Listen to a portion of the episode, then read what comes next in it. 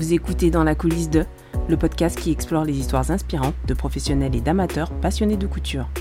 Chaque épisode est une interview d'une personne de ce milieu qui partage ses techniques, ses tendances et ses histoires fascinantes. Je suis Mireille de athénaphrodite.com. Aujourd'hui, c'est la coulisse de Atelier Maelstrom et donc je reçois Mathilde. Bonjour Mathilde. Bonjour Mireille. Je suis contente que tu aies accepté mon invitation Mathilde. Moi de même, ça me fait très plaisir que tu aies pensé à moi. Avec plaisir. Alors Mathilde, je vais te présenter. Tu es maman de deux jeunes enfants, tu as 31 ans. Concernant ta formation, tu es styliste, modéliste, diplômée de S-Mode, Lyon, je crois. Tu es la créatrice d'Atelier Maelstrom et autrice pour Créapassion. Est-ce que j'ai tout bon? Oui, tout est bien dit, tout est bien euh, résumé. euh, et je suis aussi femme de militaire. C'est mine de rien euh, important à mentionner parce que c'est aussi pour ça que j'ai fait ce choix de développer Atelier Maelstrom. On va en parler tout à l'heure. Qu'est-ce que tu proposes sous la marque d'Atelier Maelstrom? Atelier Maelstrom, c'est 27 patrons de couture, dont 7 patrons grande taille parce que j'ai à cœur d'habiller euh, toutes les femmes et deux patrons enfants. Bientôt trois, parce que le top paresse euh, est en cours euh, de gradation. Ce sont des patrons qui n'existent qu'au format numérique, c'est-à-dire qu'on ne peut pas les trouver sous format pochette. Et ils sont ensuite à imprimer euh, à la maison ou via mon partenaire euh, Impression euh, Plan Technique qui peut vous les imprimer en, en A0. Et enfin, Atelier Maelstrom, c'est deux livres de couture qui sont déjà sortis chez Créapassion. Peux-tu nous en dire plus sur tes livres de couture? Qu'est-ce qu'ils apportent aux lecteurs et aux couturiers finalement? Alors oui, bien sûr, je peux vous en dire, je peux vous en dire davantage. Le premier donc euh, s'appelle Tracer ses patrons, donc c'est vraiment pour euh, pour les couturières qui ont envie bah, d'apprendre finalement un peu le métier de, modéliste. On y apprend comment tracer la jupe de base à ses mesures et ensuite euh, bah, la décliner en jupe à godet, jupe ample, jupe euh, à découpe. On apprend aussi euh, à tracer le corsage de base à ses propres mesures, donc pour faire des tops, des chemisiers, des robes. Et il y a aussi tout un sous-chapitre sur les pièces annexes, donc notamment les cols, les manches, soit pour tracer ces patrons intégralement, soit par exemple si vous avez un patron que vous adorez et euh, la manche ne vous plaît pas ou le col, euh, voilà, vous avez envie de, changer le, type de col, bah, ça vous permet de, voilà, de, construire votre, votre manche euh, fantaisie ou votre col fantaisie. Donc ça vous permet vraiment d'aller plus loin dans votre passion euh, de, couture. Le second livre s'appelle Coudre du denim et vous trouverez dedans tout ce qu'il faut connaître au sujet de cette matière qui est vraiment emblématique, transgénérationnelle et que euh, tout le monde, tout le monde adore. Euh, avec plein de, de pas à pas détaillés pour pouvoir construire euh, ses propres patrons euh, en rapport avec les vêtements en denim. Bon, alors quelque part, on peut se mettre aussi à la place des, des stylistes modélistes euh, en voyant les enjeux que l'on a à créer des patrons. Ah bah oui, là vous êtes complètement dans la, dans la peau d'une styliste modéliste et vous allez vraiment euh, comprendre tout le travail qu'il y a euh, derrière la, la conception du patron et le, oui, le travail de création quoi, autour d'un patron, d'un vêtement. D'accord. Comment Atelier Maelstrom est né et euh, quelle est l'histoire qu'il y a derrière ta marque? Initialement, je n'étais pas destinée euh, à créer ma propre marque. Euh, j'ai travaillé plusieurs années pour une, maison de lingerie haut de gamme et comme maroquinière pour une maison de luxe. Malheureusement, je n'ai pas pu re-signer mon, second CDD puisque j'étais enceinte et que j'allais accoucher. Et je me suis dit bah, que c'était le, bon moment de lancer Atelier Maelstrom, tout simplement parce que voilà, euh, mon mari étant militaire, on est amené euh, à déménager euh, très régulièrement. Et puis il y a des périodes où il est, il est pas là et où je dois me consacrer à mes enfants. Et donc le fait d'être auto-entrepreneur, ça donne une certaine flexibilité. Et puis de jamais perdre mon emploi, c'est-à-dire que même si demain on déménage, j'aurai toujours mon emploi qui va continuer et ça ne se ressentira que très peu dans mon activité. Ça me permet vraiment une grande liberté dans l'organisation de, mon temps et de ma vie. Donc un choix de vie axé sur euh, la flexibilité, l'autonomie complète. Oui. Ça explique d'ailleurs pourquoi certains de tes patrons sont compatibles avec la grossesse. Oui, exactement. Bah, notamment mon tout premier patron compatible avec la grossesse, c'était la blouse euh, Orgueil. Elle portait bien son nom. En fait, je voulais cacher euh, mon petit ventre de grossesse et donc c'est comme ça que j'ai créé euh, le, tout premier patron euh, Baby Bump compatible. Il y en a d'autres, notamment Avarice se porte très bien en étant enceinte. Et ensuite toute la gamme que j'avais développée à côté, donc le chemisier Agathe, le top et Caraco Candice. C'est ces principaux patrons euh, qui marchent très bien quand on est, quand on est enceinte. D'ailleurs, quand tu les avais sortis, je me rappelle plus du libellé exact, mais c'était pas sous le nom Atelier Maelstrom, non? C'était Bi quelque chose, non? Oui, tout à fait. Tu as, une très bonne mémoire. C'était My Bumpy Bee. Mais en fait, je l'ai vite arrêté parce que les personnes pensaient que c'était vraiment des patrons de grossesse, de femmes enceintes, alors que c'était des patrons que l'on pouvait porter enceinte ou non parce que je trouve euh, très laid les vêtements euh, de grossesse et ça ne me convenait pas du tout en fait. Euh, donc c'est pour ça que j'ai créé ces patrons qui pouvaient se porter autant avant, pendant qu'après la grossesse. Mais je pense que j'avais un problème de, marketing et que les gens n'ont pas, n'ont pas compris en fait et le focalisaient, l'identifiaient trop comme patron de grossesse, ce qui n'est pas le, le, cas. On peut le porter pendant, mais pas que. Oui, c'est bien de penser à l'après aussi. ah oui, il faut. Je sais que tu travailles de temps en temps avec euh, une couturière appelée Émilie, dont le pseudo Instagram est Emisoli, qui a aussi d'ailleurs une entreprise euh, sous le nom de la Zoli Fabrique d'Emi. Et je sais que tu collabores avec Émilie pour euh, sous-traiter certaines de tes pièces à coudre. Dans quel cadre tu, fais appel à Émilie? Oui, exactement. Je collabore avec euh, Émilie. C'est une couturière euh, de talent. Elle est très soignée dans ses, dans ses finitions et on a eu tout de suite un, très bon feeling. Euh. En fait, je collabore avec elle tout simplement parce que je n'ai pas le temps de coudre toutes mes pièces. Effectivement, j'ai une vie de maman qui, qui est bien remplie. Je lui envoie mes patrons, je lui envoie mes tissus, je travaille avec elle au niveau des placements en disant voilà, j'aimerais utiliser tel motif à tel endroit si c'est un motif placé ou bien on va faire tel Tetris euh, pour euh, faire rentrer euh, telle ou telle partie comme cela. Et voilà, elle coud, elle pour moi et donc elle fait partie un petit peu d'atelier Maelstrom.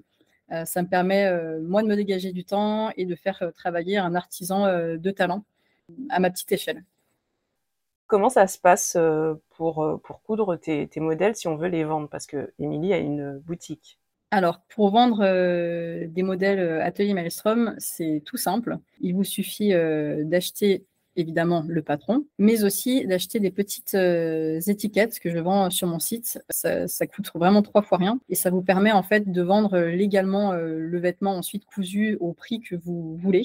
Mais voilà, ça permet de reconnaître la valeur de, de, mon travail et de ne pas simplement acheter le patron et de le vendre ensuite, enfin de le coudre et de le vendre à des, des dizaines ou des centaines d'exemplaires parce qu'il faut savoir que le prix du patron que vous achetez, donc 10-12 euros, c'est pour un usage euh, personnel. Les patrons euh, qui sont faits à des fins euh, industrielles et professionnelles, c'est vraiment des, centaines des centaines d'euros, donc on n'est pas dans, le, dans, le, dans la même catégorie. Donc effectivement, on vend les patrons pas chers, mais voilà, il faut quand même respecter euh, le travail du, modéliste, parce que sinon, euh, derrière, euh, nous, on s'en sort pas financièrement. Quoi. Donc voilà, Amy coût pour moi, mais elle, aussi, elle achète aussi des licences commerciales pour coudre les vêtements Atelier Maelstrom, apposer l'étiquette sur le vêtement qu'elle vient vendre aussi après au tarif qu'elle veut.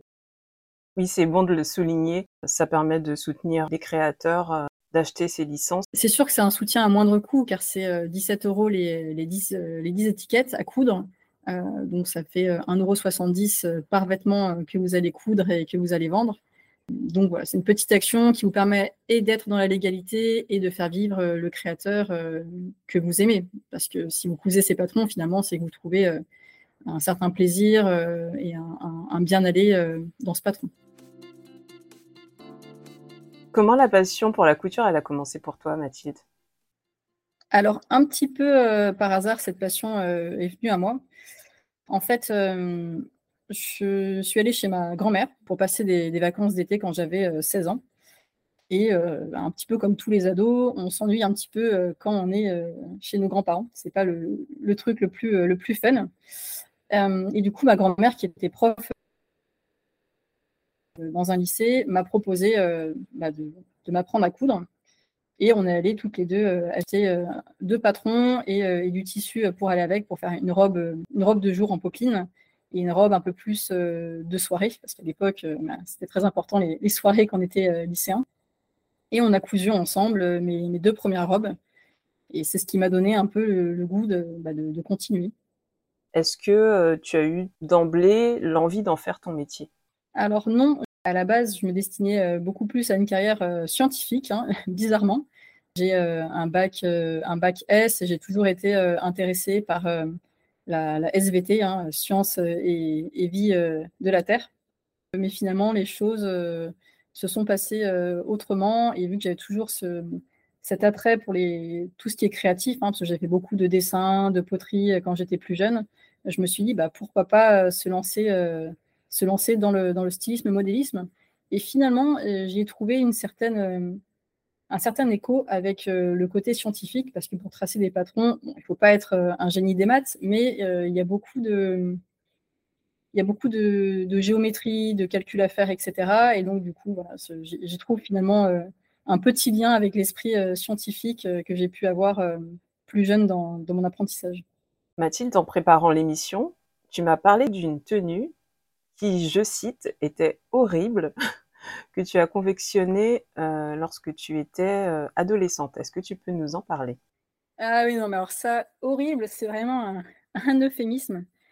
Elle était vraiment immonde, quoi. Mais je l'ai quand même bien gardée dans un carton parce que c'est un, joli souvenir. C'est ma vraie première euh, création d'adolescente qui touchait plus ou moins la couture. En fait, j'étais en stage en colo à thème à Paris. Le thème, c'était coudre son, vêtement pour défiler avec au bout des trois semaines et euh, des profs d'ESMOD euh, Paris nous avaient coachés. Et j'avais fait une espèce de robe vraiment atroce qui était composée d'un tutu rose fluo et un haut dans une matière un peu plastique, faux cuir noir lacéré de rose. C'était dans ma période un peu rock, un peu rebelle, pour aller avec mon groupe, mon groupe de musique. Et donc, ça reste un très bon souvenir, même si euh, j'ai vraiment honte de cette tenue et qu'elle reste bien enfermée au chaud euh, euh, dans, un, dans un carton et que vous ne la verrez bien évidemment jamais. bon, même si on te le demande, on la verra pas alors. Ah non, non, non, même si vous me payez très cher, non, vous ne verrez jamais, jamais cette horreur. Donc, tu étais dans un groupe de rock, tu étais quoi, chanteuse, tu jouais d'un instrument? Oui, bah, je jouais de la basse. J'avais essayé un peu la guitare, mais j'étais beaucoup plus attirée par la basse. Donc voilà, j'étais bassiste. Ah, du coup, tu es musicienne. Tu ne joues plus de basse? Non, j'ai carrément arrêté. Euh, c'était vraiment dans mes, ma période euh, lycée, euh, mais je n'ai plus du tout après eu le temps avec les études et ensuite ça m'est passé. Alors, on va parler un peu plus de Atelier Maestrom. Comment tu as choisi le nom de ta marque et quelle signification elle a pour toi? En fait, en troisième année à Esmol Lyon, on nous demande de faire une, collection toute l'année et, basée là-dessus. Euh, donc ça va euh, du, dessin euh, de, 30 silhouettes, donc c'est des looks complets. Hein. Le top, le, short, le bas, le pantalon ou autre, la veste, les manteaux, etc. De penser à sa propre boutique, la dessiner, de faire ses étiquettes, de faire son, ses sacs, ses packaging, etc. Calculer le coût de revient de chacune des pièces. Et ensuite, il y a six looks qui sont sélectionnés par les, par les professeurs que l'on doit euh, intégralement euh, patronner euh, et coudre. Et c'est ces six looks qui servent d'illustration pour le jury. Et moi, j'avais choisi en fait de travailler sur le thème de, de Plastic Beach. C'est les, les, déchets en fait qui sont dans les océans. Alors dit comme ça, c'est pas très, c'est pas très sexy effectivement de parler de déchets en mode. Je voulais sensibiliser par rapport, par rapport à, à, ce qui se passait en fait euh, actuellement dans la nature. Et du coup, j'ai euh, pris un, nom de, marque en rapport avec, euh, avec la mer et j'ai choisi Maelstrom à l'époque. Avec le temps, c'est devenu Atelier Maelstrom pour pouvoir développer ma marque, mais c'est vrai que c'est un nom un petit peu que je, que je regrette parce que déjà les personnes pensent que je suis, on m'a dit suédoise, allemande aussi, alors que pas du tout. C'est bien un mot euh, français qui est dans le dictionnaire. Ça évoque un tourbillon en fait euh, marin, tu sais, les grands tourbillons euh, imaginaires. Mais c'est vrai que voilà, personne ne sait l'écrire. On met soit les trémas sur le E comme le prénom, soit on inverse le O et le R. Et au final, il y a vraiment énormément de fautes. Donc je regrette un peu ce nom à l'heure actuelle, mais il est trop tard maintenant pour changer. Tu as évoqué l'école ES Mode Lyon, dans laquelle tu t'es formée. Est-ce que tu peux nous parler un peu euh, du cursus de styliste euh, modéliste, en tout cas ES Mode? Combien de temps ça dure euh, Qu'est-ce qu'on apprend Ce genre de choses? Oui, bien sûr, je peux te parler un, peu de, mon cursus. Alors après, je pense qu'il a un petit peu évolué maintenant, parce que ça fait une, dizaine d'années que je suis sortie de l'école. Mais en tout cas, mon passage à l'école, la première année, c'était vraiment apprendre les différentes techniques de couture, comprendre ce qui est un patronage, comprendre qu'on pouvait faire le patronage soit donc euh, à plat, ce qu'on appelle la coupe à plat, soit du moulage. Et on travaillait essentiellement euh, autour euh, de la jupe, et on présentait à la fin de la première année une robe qu'on avait complètement designée de A à Z. La seule contrainte, entre guillemets, la seule consigne, c'était qu'elle devait être en toile et qu'elle devait être du coup blanche. comme ça, lors du défilé de, première année, on n'était pas du tout absorbé par un imprimé ou, un coloris. Toutes les robes étaient en toile blanche. Et ça créait un, super, un super défilé où on se focalisait finalement sur les volumes, sur le, travail de matière, etc. En deuxième année, on a appris toutes les, notions par rapport au sportswear et au tailleur. Il faut savoir que le tailleur, c'est une des pièces les plus compliquées. Déjà parce que le col tailleur, c'est pas forcément quelque chose de facile. Il faut être précis. Euh, il faut, euh, c'est vraiment au millimètre près. Euh, il y a aussi une doublure. C'est pas forcément la chose. c'est pas compliqué en soi, mais bon, ça demande quand même une certaine gymnastique d'esprit. Il y a des fentes aussi. que ce soit à l'arrière, que ce soit au niveau des manches. Donc c'est une pièce qui est assez compliquée à travailler. Et donc on devait travailler bah, une pièce, un, un ensemble tailleur, donc soit pantalon, soit jupe pour le bas. Et, euh, et pour le sportswear, à l'époque, c'était, euh, il fallait travailler sur le, sur le denim, justement. Euh, et j'avais fait une, une, salopette, une salopette en denim. Et pour la troisième année, bah, c'est comme je, je, te l'expliquais, c'est vraiment, c'est vraiment créer sa propre collection et là, bah, mettre finalement en pratique tout ce qu'on a pu voir sur les, les, deux, les, deux, premières, les deux premières années. D'accord, donc c'est trois années d'études. Trois années d'études, oui. Tu as gardé ta salopette en denim? J'ai dû la garder, il faudrait que je cherche, effectivement. Euh, elle doit être, euh, elle doit être encore chez mes parents. Moi, j'aimerais bien la voir. je chercherai. Super. Alors, avant de parler un peu plus euh, de l'atelier Maelstrom, je te propose un petit jeu, un quiz autour de la couture. C'est parti.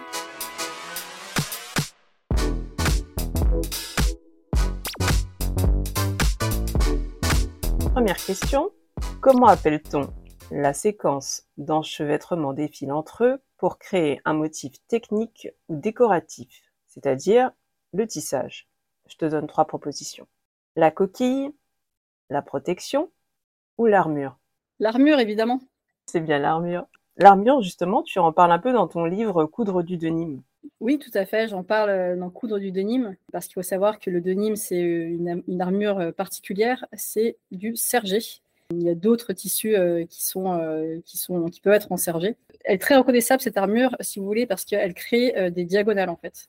quand vous regardez votre, votre pantalon en denim préféré, vous verrez très nettement des diagonales qui apparaissent, contrairement à l'armure toile, par exemple, qui est une armure qui fait des croix des quadrillages. Oui, on remarque bien ces, diagonales, comme tu dis. On retrouve d'ailleurs sur la gabardine aussi, qui est un sergé, je crois. Oui, exactement. On passe à la deuxième question. Comment appelle-t-on le dessin exécuté à l'aiguille sur une étoffe déjà tissée? Pas de proposition. Pas de proposition. Euh, je pense que tu me, tu me parles des, soit des surpiqûres, soit de la broderie. Qu'est-ce que tu choisis? Eh ben, de la broderie. Bonne réponse, Mathilde. tu t'y connais en broderie? Tu as, tu as appris à broder à la main? Alors, je n'y connais pas grand-chose euh, en broderie. J'ai participé euh, à un défi une fois de Happy as a Bee qui fait, je crois, un défi chaque année de broderie. Mais je n'ai jamais trop, trop accroché, accroché avec ça. Moi, je trouve ça joli aussi, mais j'ai jamais essayé. Peut-être un jour. C'est vrai que c'est long, mais pourquoi pas finalement sur une pièce, euh, par exemple sur un col, faire juste une petite décoration, une petite fleur, euh, ça peut être, euh, ça peut être très sympa. Allez, troisième question. En fait, là, c'est une devinette. Est-ce que tu es prête, Mathilde? Oui, je suis prête. quelle sauce vais-je être mangée? Je suis un tissu léger et délicat, un entrelacement subtil de fils, un éclat. Je pars les robes de mariée avec grâce et orne les nappes lors des grandes occasions. Je suis souvent associée à la féminité et mes motifs ajourés sont une fierté. Dans l'univers de la couture, je suis une merveille, mais sans moi, certaines tenues seraient moins belles. Qui suis-je?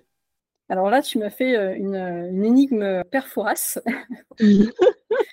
Écoute, je pense que euh, tu, dois parler soit de la dentelle, soit de la broderie anglaise, soit de la guipure, euh, qui sont trois matières différentes, mais je suppose que tu, me, que tu veux m'orienter vers une de ces trois-là. Oui, tu, tu supposes bien. Quel est ton dernier mot, comme dirait un certain présentateur télé? Allez, ouais, je, tu m'as parlé de, de nappe, bah, je pense broderie anglaise. Mmh, non. J'ai parlé aussi des, des robes de mariée. Ah ouais, il peut y en avoir, il peut y en avoir, il peut y avoir des guipures aussi. C'est vrai que robe de mariée, c'est ce qui m'a fait un peu hésiter. On trouve plus de la dentelle qui ensuite euh, reperlée ou autre, mais il y a des, quand même des motifs, euh, des motifs guipures parfois qui apparaissent sur les robes, euh, sur les, robes de mariée. Donc bon, mmh. disons que c'est des cousins, c'est des cousins et des cousines, ces tissus-là. Oui, j'ai fait ce que j'ai pu avec ma devinette, hein. mais c'est la dentelle. Ah, vraiment, c'était poétique et tout, j'ai adoré. Merci. Merci de souligner l'effort. Donc toi, tu dois apprécier les dentelles. Euh, je crois que tu en as travaillé dans tes précédentes expériences. Tu as choisi d'en mettre euh, dans deux de tes patrons, Candice et Camille, si je me trompe pas. Oui, exactement. On s'y perd un peu au niveau, euh, au niveau des prénoms. Ces deux prénoms qui commencent par CA. oui, le Caraco Candice et le short Camille, qui est un de mes derniers patrons, utilise, si on veut, on n'est pas obligé, on peut totalement mettre un tissu à la place de, la dentelle ou de la broderie.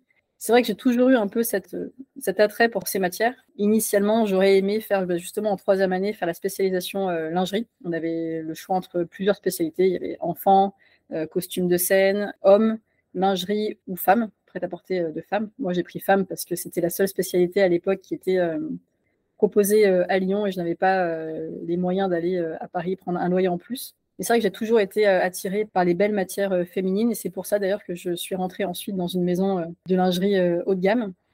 Parce que je trouve que c'est vraiment des matières exceptionnelles qui sont vraiment très riches en, termes de dessin, très minutieuses. J'aime beaucoup. Donc dès que j'ai un peu l'opportunité d'en mettre dans mes patrons, je n'hésite pas. Ah oui, la dentelle, c'est vraiment délicat. Quand on en a de qualité, ça fait vraiment une différence. Oui, et puis Cocorico, hein, il faut penser à la dentelle euh, de Calais, qui est quand même euh, une, une, très belle matière. Donc, il faut, faire vivre aussi un peu le, et travailler le savoir-faire français. En France, on a plusieurs types de, dentelles, comme tu as dit, celle de Calais, il y a celle de Chantilly qui est au fuseau. Enfin, il y en a d'autres. Hein. Oui, comme tu as dit, euh, Cocorico, on a, on a un savoir-faire en France, il faut le célébrer et, et en être fier. Et le faire perdurer. Tout à fait. Alors Mathilde, moi je trouve que tu t'es vraiment bien débrouillée pour ce quiz. Merci. Donc je te félicite et puis on repasse euh, dans la deuxième partie de l'interview.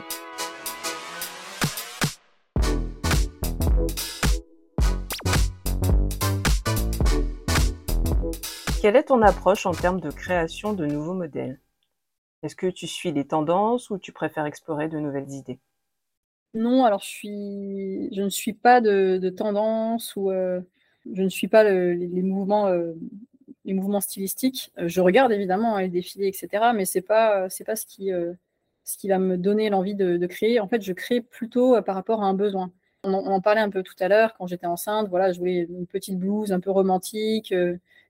Qui cachait mon début de grossesse. Bon, bah voilà, hop, la, la blouse orgueil est née il y a un ou deux ans, j'avais un mariage, il fallait que je trouve une tenue, j'avais envie d'une combinaison. Bah, je me suis dit, allez hop, pourquoi pas faire euh, la combinaison euh, la tropézienne. Et là, plus récemment, bah, voilà, le, petit short euh, Camille, parce que je n'avais plus de pyjama qui me, qui me convenait. Donc, je me suis dit, je crée un, petit short sympathique, féminin. donc, voilà, je, marche plutôt en fonction de mes besoins.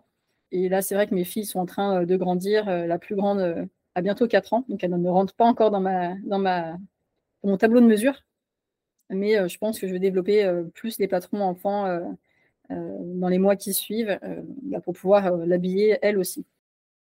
Les patrons enfants démarrent à partir de quelle taille? 6 ans, c'est ça? Alors le tableau de mesure de mes patrons enfants commence à partir de 6 ans. Encore une fois, 6 ans, c'est quand même un petit peu à prendre avec des pincettes, dans le sens où il peut y avoir des enfants qui ont déjà une morphologie de, de 6 ans comme parfois il y a des enfants de 11 ans qui sont vraiment euh, toutes tout, menus et qui rentrent euh, par exemple en du 8 ans. Donc euh, ce sont les mesures standardisées d'un enfant de 6 ans. Et après, au niveau des statures, ça varie entre 1m20 et 1m60. Donc il faut combiner à la fois les, mesures, disons, en largeur et, et, en hauteur. Mais voilà, il faut, il faut vraiment se référer au tableau de mesure pour être sûr que votre enfant corresponde au tableau de mesure. Oui, toute façon, il faut toujours euh, vérifier euh, ces mensurations dans n'importe quel tableau de mesure. oui, même adulte. Alors, tu as parlé d'orgueil, de la tropézienne. Comment tu choisis le nom de tes patrons? Alors, pour choisir le nom de mes patrons, initialement, j'avais travaillé les sept péchés capitaux parce que je trouvais ça rigolo de me dire, voilà, je vais illustrer les péchés capitaux de, la, de la couturière. Donc, celle qui est paresseuse, celle qui est gourmande, celle qui est orgueilleuse, etc. Et puis, bah, au final, il n'y a que sept péchés capitaux, il n'y en a pas beaucoup. Donc forcément, pour, pour la suite des patrons, les, les 20 suivants, il fallait quand même trouver, il fallait se renouveler. Et je me suis dit, est-ce que je fais les sept vertus? Bon, voilà. est-ce que je pars sur, sur les prénoms? J'avais commencé un peu avec My Bumpy à, à, travailler un petit peu avec les prénoms. Et au final, j'ai tout simplement demandé à mes testeuses, parce que c'est vrai que je suis très proche de mes testeuses, j'aime beaucoup entendre euh, leur, euh, avis, ce qu'elles pensent. Euh, j'ai tout simplement demandé à mes testeuses, parce que finalement, c'est celles qui connaissent le mieux la marque, les débuts de la marque, l'ADN de la marque, j'ai envie de dire. Et voilà, j'ai différentes propositions, des noms de planètes, des noms de pays. Et bah, Sarah, le point enchanté, qui est, maintenant devenue une de mes, une de mes amies, d'ailleurs, elle pose dans mon dernier livre, Coudre du dénime, avait proposé d'illustrer des villes et je trouvais ça super sympa aussi, parce que c'est vrai que j'aime bien faire ce petit texte euh, introductif, et, les villes me permettent de, bah, de, facilement euh, euh, projeter le vêtement par rapport à, la, ville. Évidemment, les villes du Nord, je ne les ai pas encore trop illustrées, mais pourquoi pas prévoir un manteau ou une cape qui pourrait illustrer les villes du Nord. Voilà, j'ai plus travaillé effectivement des patrons venant du Sud, la provençale, la nimoise, la tropézienne mais voilà, les villes du Nord, ne vous inquiétez pas, euh, ça va venir. C'est une super idée, ça, euh, la cape pour les, pour les villes du Nord. On ne va pas se sentir euh, oublié, puisque moi, je suis plutôt dans le Nord. Je parle pas de la région, mais de Exactement. nord de, la France. Je penserai à toi pour, pour le, le prochain patron, sonder un peu quels sont les, les, éléments sympas de ta région. Et comme ça, tu pourras, tu pourras porter le patron euh, et être au chaud ou du moins être euh, bien abrité. le premier patron que j'ai cousu des sept péchés capitaux, c'était euh, Luxure. J'avais complètement craqué sur les poches en forme de cœur. Donc vraiment fan et jusqu'à présent, c'est une jupe que je porte très facilement. Oui, je me souviens très bien de ta, de ta, de ta jupe euh, de mémoire en, suédine, euh, un, mélange de Bordeaux et, des cœurs noirs de mémoire. Oui, très bonne mémoire, Mathilde. et c'est comme ça qu'on a commencé à discuter d'ailleurs, parce que j'avais eu des questions. Tout à fait, on a commencé à discuter là-dessus et ensuite bah, tu as rejoint très vite finalement la team euh, testeuse. Oui, j'avais cousu en février, pour la Saint-Valentin d'ailleurs. Et effectivement, j'ai fait partie de la team testeuse au mois d'octobre avec la Parisienne. Bah justement, en parlant de la première fois que j'ai cousu euh, un de tes patrons, moi je me souviens d'avoir découvert ton compte Instagram alors que tu participais à un challenge de couture qui était euh, organisé à l'époque par euh, Louis-Antoinette Paris. Et depuis, tu as créé Atelier Maestrom et tu organises quasiment chaque année un concours nommé Acte ton patron. D'ailleurs, tu n'hésites pas à participer à d'autres concours et euh, je ne crois pas me tromper en disant que tu aimes les challenges euh, couture. Qu'est-ce qui te plaît dans les concours de couture? Oui, c'est vrai que tu as une très bonne mémoire. En fait, initialement, mon, profil Instagram, je l'ai créé pour participer euh, justement à ce challenge de, Louis-Antoinette Paris. Et j'ai pris goût, au final, à participer à, tous les défis que je trouvais, les défis créatifs, hein, j'entends, bah, je trouve ça sympa parce que ça permet de, finalement de, rassembler des passionnés, de découvrir euh, des talents. J'ai notamment découvert euh, Elena, qui est plus connue euh, sous le nom de, Julie C'est Jolie, bah, grâce au concours, grâce au hack Mon Patron AM saison 1. Elle y a participé avec, je ne sais plus, un grand nombre de participations, je, je pense au moins 4 ou 5. Il fallait hacker la, la robe gourmandise. C'est comme ça que j'ai découvert son compte. Donc, les, défis ont vraiment cet avantage, c'est de faire rencontrer euh, les gens autour d'une même passion. Et aussi de se défier euh, tout, seul, en fait, toute seule. Oui, ça sort de la zone de confort et euh, ça permet vraiment, je trouve, de, bah, au même titre que n'importe quel concours, de, voir comment on se situe par rapport aux autres et du coup, ça nous puise vraiment dans notre, dans nos tripes finalement pour sortir le meilleur de nous-mêmes, la plus jolie photo, la plus jolie confection, les plus jolies finitions, trouver des associations de tissus qui fonctionnent ensemble. Et c'est au-delà d'être un challenge envers, contre les autres, c'est plutôt un challenge envers nous-mêmes de se surpasser et de créer quelque chose, comme tu dis, qui sort de notre zone de confort. Exactement. Est-ce qu'il y a une technique spécifique de couture que tu aimes particulièrement utiliser dans tes créations, que ce soit dans tes patrons ou tes projets perso? Alors oui, moi j'aime beaucoup euh, les finitions euh, avec du biais, parce que je trouve que c'est joli, c'est agréable aussi à poser, mine de rien, euh, un biais. Et puis on peut vraiment jouer avec. Est-ce qu'on a envie de le mettre de façon visible, de façon invisible? Je trouve ça beaucoup plus propre. Et puis voilà, c'est plus net, contrairement à quand on met euh, des enformes, c'est tout de suite ça, peut ressortir ou, rebiquer. Je trouve pas ça très net tout ce qui est en forme. Donc je préfère largement le, biais. Est-ce que tu as, euh, as, des petits conseils à nous donner pour bien poser un biais? Alors pour bien poser un biais, il faut déjà être euh, précise. Il ne faut pas piquer pile dans la, pliure, sinon quand vous allez le replier sur, sur lui-même, ça va manger un peu de, un peu de tissu. Bien épinglé, bien repassé aussi. C'est quand même très jouissif de poser euh, un biais. Euh, c'est vraiment quelque chose de très net, de très, euh, de très bien fini, je, trouve. Il y en a même qui le posent à la place de poser une doublure. on peut poser des biais à l'intérieur, par exemple, d'un manteau. Ça se, ça se fait. Ça, fait, ça amène un, certain élément décoratif. Les biais ne sont pas du tout cachés ou ton sur ton. On peut trouver des, biais qui sont imprimés avec des petits Vichy ou autres. Et ça amène une petite fantaisie aussi. Donc, il ne faut pas hésiter à bien choisir l'esthétique de, de son biais. Qu'est-ce que tu pourrais donner comme conseil aux personnes qui souhaitent se lancer dans la création de patrons de couture ou dans l'industrie de la mode en général?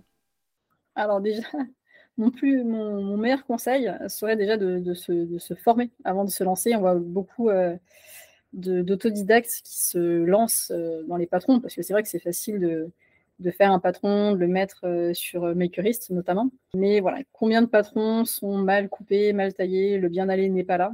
Donc déjà, s'il vous plaît, formez-vous avant de, avant de vous lancer. Ne faites pas forcément euh, une école sur trois ans, mais prenez des cours du soir ou autre. Il y a quand même beaucoup de choses euh, à apprendre, notamment au niveau des gradations. Donc voilà, je, pense que ce qui est plus sage, bah, finalement, comme dans, comme dans toute activité, comme, tout, comme dans tout sport, dans tout métier, il faut d'abord se former avant de vouloir euh, se lancer correctement et sereinement. Oui, il y a plein de façons de se former en plus à la création de patrons. Il y a beaucoup de documentation, je pense, dans la littérature euh, de la couture pour y parvenir. Oui, complètement. On a un choix qui est, euh, qui est, assez, euh, qui est assez large pour, pour se former. Et surtout, il ne faut, il faut pas hésiter aussi à, à, tester. Normalement, il y a des normes ou des, des, choses qui, qui, marchent sur le papier, mais euh, le papier, ça reste du 2D. Donc, euh, il ne faut pas hésiter à, faire tester et à faire tester toutes les tailles et à faire tester même parfois plusieurs fois la même taille par des morphologies différentes, parce qu'on peut avoir les mêmes mensurations, mais être plus large ou plus profonde, euh, avoir plus ou moins de poitrine, par exemple, ou des hanches plus larges et moins de fesses, ou l'inverse. Et il ne faut vraiment pas hésiter à faire tester. Le, plus gros souci, je pense, c'est vraiment les personnes qui, font un patron parce que ça marche dans la théorie et sur le papier, et qui ensuite euh, ne font pas tester ou ne veulent pas prendre en compte les, remarques euh, des, tests. Ça, ce serait vraiment euh, catastrophique. Ah oui, c'est super important les tests. Quelle est la plus grande réalisation ou la plus grande fierté que tu as ressentie en tant que créatrice de patron de couture? Alors, la plus grande fierté que j'ai pu ressentir dans mon métier, je pense que c'est quand on m'a proposé euh, d'écrire mon premier livre. Je n'y croyais pas trop. Je me suis dit, est-ce que c'est une blague? Est-ce que. Euh, c'est quand même assez énorme. Et c'est vrai que faire son travail, c'est quelque chose, mais que avoir un retour et comprendre que le travail est reconnu et apprécié, c'en est une autre. Quoi. Et, de voir qu'on me cherche pour que je puisse former euh, un peu à grande échelle, tout en restant modeste. Écrire un livre, ça, reste quand même, il y a toujours une trace. C'est c'est quand même, bah, voilà, je pense, le plus gros la plus grosse fierté que j'ai euh, euh, que j'ai eue et que voilà que, la maison d'édition me propose un second livre qui est sorti et là je suis en train d'écrire du coup un troisième livre pour cette euh, pour cette maison d'édition. Donc, c'est qu'ils sont, à quelque part, je pense, contents de mon travail, de ma façon de, travailler. Et c'est, encore une fois, avec, toute modestie, mais, c'est vraiment super, super en tant qu'auto-entrepreneur. Et j'ajouterais même que euh, bah, finalement, vu que je suis quelqu'un qui est assez timide, pour moi, c'est beaucoup plus facile de pouvoir transmettre mon savoir par écrit, de pouvoir expliquer, de pouvoir donner des cours par écrit, euh, que de devoir faire des cours de modélisme euh, avec des personnes qui vont interagir avec moi. Je suis toujours beaucoup plus à l'aise avec l'écrit. Donc, mais bon, ça, tu le sais, on en a déjà souvent discuté, mais, mais voilà, c'est un moyen pour moi qui est facile dans la transmission de mon savoir. Et puis, c'est une chance pour nous aussi, puisqu'on ne vit pas forcément dans la région où tu es actuellement. C'est une, chance avec tes livres d'être formé avec toi sur le tracé, par exemple, de patron, à distance finalement. Comment est-ce que tu vois l'évolution de Atelier Maelstrom? C'est difficile de parler d'évolution, surtout ces derniers temps, avec bah, malheureusement, l'inflation, etc., les personnes mettent un petit peu moins d'argent dans le loisir et en général, hein, pas que la couture. Je sais qu'il y a d'autres marques, malheureusement, de patrons qui sont aussi impactés, euh, d'autres merceries, les imprimeurs ou autres. Pour tout te dire, pour être honnête, je ne sais pas trop quelle sera l'évolution. Ça va un peu dépendre bah, du contexte économique français. Euh, moi, évidemment, j'ai envie de développer encore euh, bah, mes patrons, de pouvoir grader plus de patrons en taille plus, de pouvoir sortir plus de correspondances euh, avec les patrons enfants et les patrons pour les mamans. Mais voilà, à l'heure actuelle, je ne sais pas. Donc, je vis un peu au jour le jour. J'avance sur mon, troisième livre de, couture. Et bah, comme je le dis, la vie est faite finalement d'opportunités. Il y a 3-4 ans, je ne me serais jamais imaginé écrire un livre. Et pourtant, c'est arrivé. Je me serais jamais imaginé écrire un second livre, ni, ni même un troisième. Donc voilà, on ne sait pas demain de, quoi, on ne sait pas de quoi demain est fait. Et voilà, peut-être qu'à un moment, j'aurai d'autres opportunités, peut-être donner des cours, peut-être. Euh, je, ne sais pas. Donc je, me laisse vraiment, euh, je me mets aucune pression et, euh, et on verra bien ce que l'avenir me réserve. Dans ce cas, je te souhaite d'avoir d'autres opportunités pour pouvoir continuer à nous insuffler une touche de atelier maestro. Croisons les doigts. Mathilde, quel message aimerais-tu transmettre à la communauté des couturiers et des passionnés de la couture? Il faut oser, oser se lancer, oser faire les choses. C'est pas grave si vous vous trompez. Dans tous les cas, vous allez vous tromper, mais vous inquiétez pas. Moi aussi, je me trompe euh, encore, euh, encore parfois parce que les étourderies peuvent euh, arriver quand on est fatigué, quand on voit pas bien, quand on fait pas attention. Mais le principal, c'est de se lancer et de se faire plaisir parce que la couture, c'est avant tout du plaisir. Je retiens, la couture, c'est avant tout du plaisir. bon, parfois, ça énerve un peu, effectivement, mais si on n'a plus de fil on fait une boutonnière ou euh, si jamais on se trompe de phase de thermocollant, ça peut arriver, mais ça reste quand même au global euh, du, plaisir. Oui, ça fait partie du jeu aussi. Hein. exactement. Où est-ce qu'on peut échanger avec toi, Mathilde? Vous pouvez me retrouver sur différents supports. Bah, déjà sur, euh, sur Instagram, c'est là où je suis la plus active. Mais bien sûr, j'ai ma page Facebook pour acheter mes patrons, vous m'en trouverez sur mon site. Il y a aussi mon blog où j'échange sur, euh, sur différentes choses, sur des, des, modifications de patrons, où je présente les personnes euh, euh, que je connais en couture et qui, et qui comptent pour moi. Mais vous pouvez aussi me retrouver sinon sur des, sur des plateformes comme Makerist, makerist.com pour les personnes qui, qui sont plus à l'aise avec, avec l'anglais ou makerist.de. Et j'ai aussi une newsletter, d'ailleurs, c'est vrai que ça fait longtemps que je n'ai pas envoyé, je ne suis pas aussi assidu que toi euh, par rapport aux newsletters, mais il faudrait que euh, je, vous pouvez vous abonner à ma newsletter et j'envoie euh, aussi des informations via ce biais-là. Eh bien, Mathilde, je te remercie d'avoir participé à l'émission Dans la coulisse 2. Je te dis à très vite. Merci Mireille, à bientôt. Retrouvez le blog de Atelier Maelstrom et tous ses patrons sur l'e-shop www.ateliermaelstrom.fr. Tous ces patrons sont aussi disponibles sur makerist.fr, makerist.de et makerist.com. Enfin, toutes ces actualités sont sur son compte Instagram, Atelier Maestrom, tout attaché. C'est la fin de cet épisode. Merci de votre écoute. Si cette rencontre vous a plu, n'hésitez pas à mettre des étoiles sur Spotify ou Apple Podcast. Vous pouvez aussi partager ce podcast à votre entourage.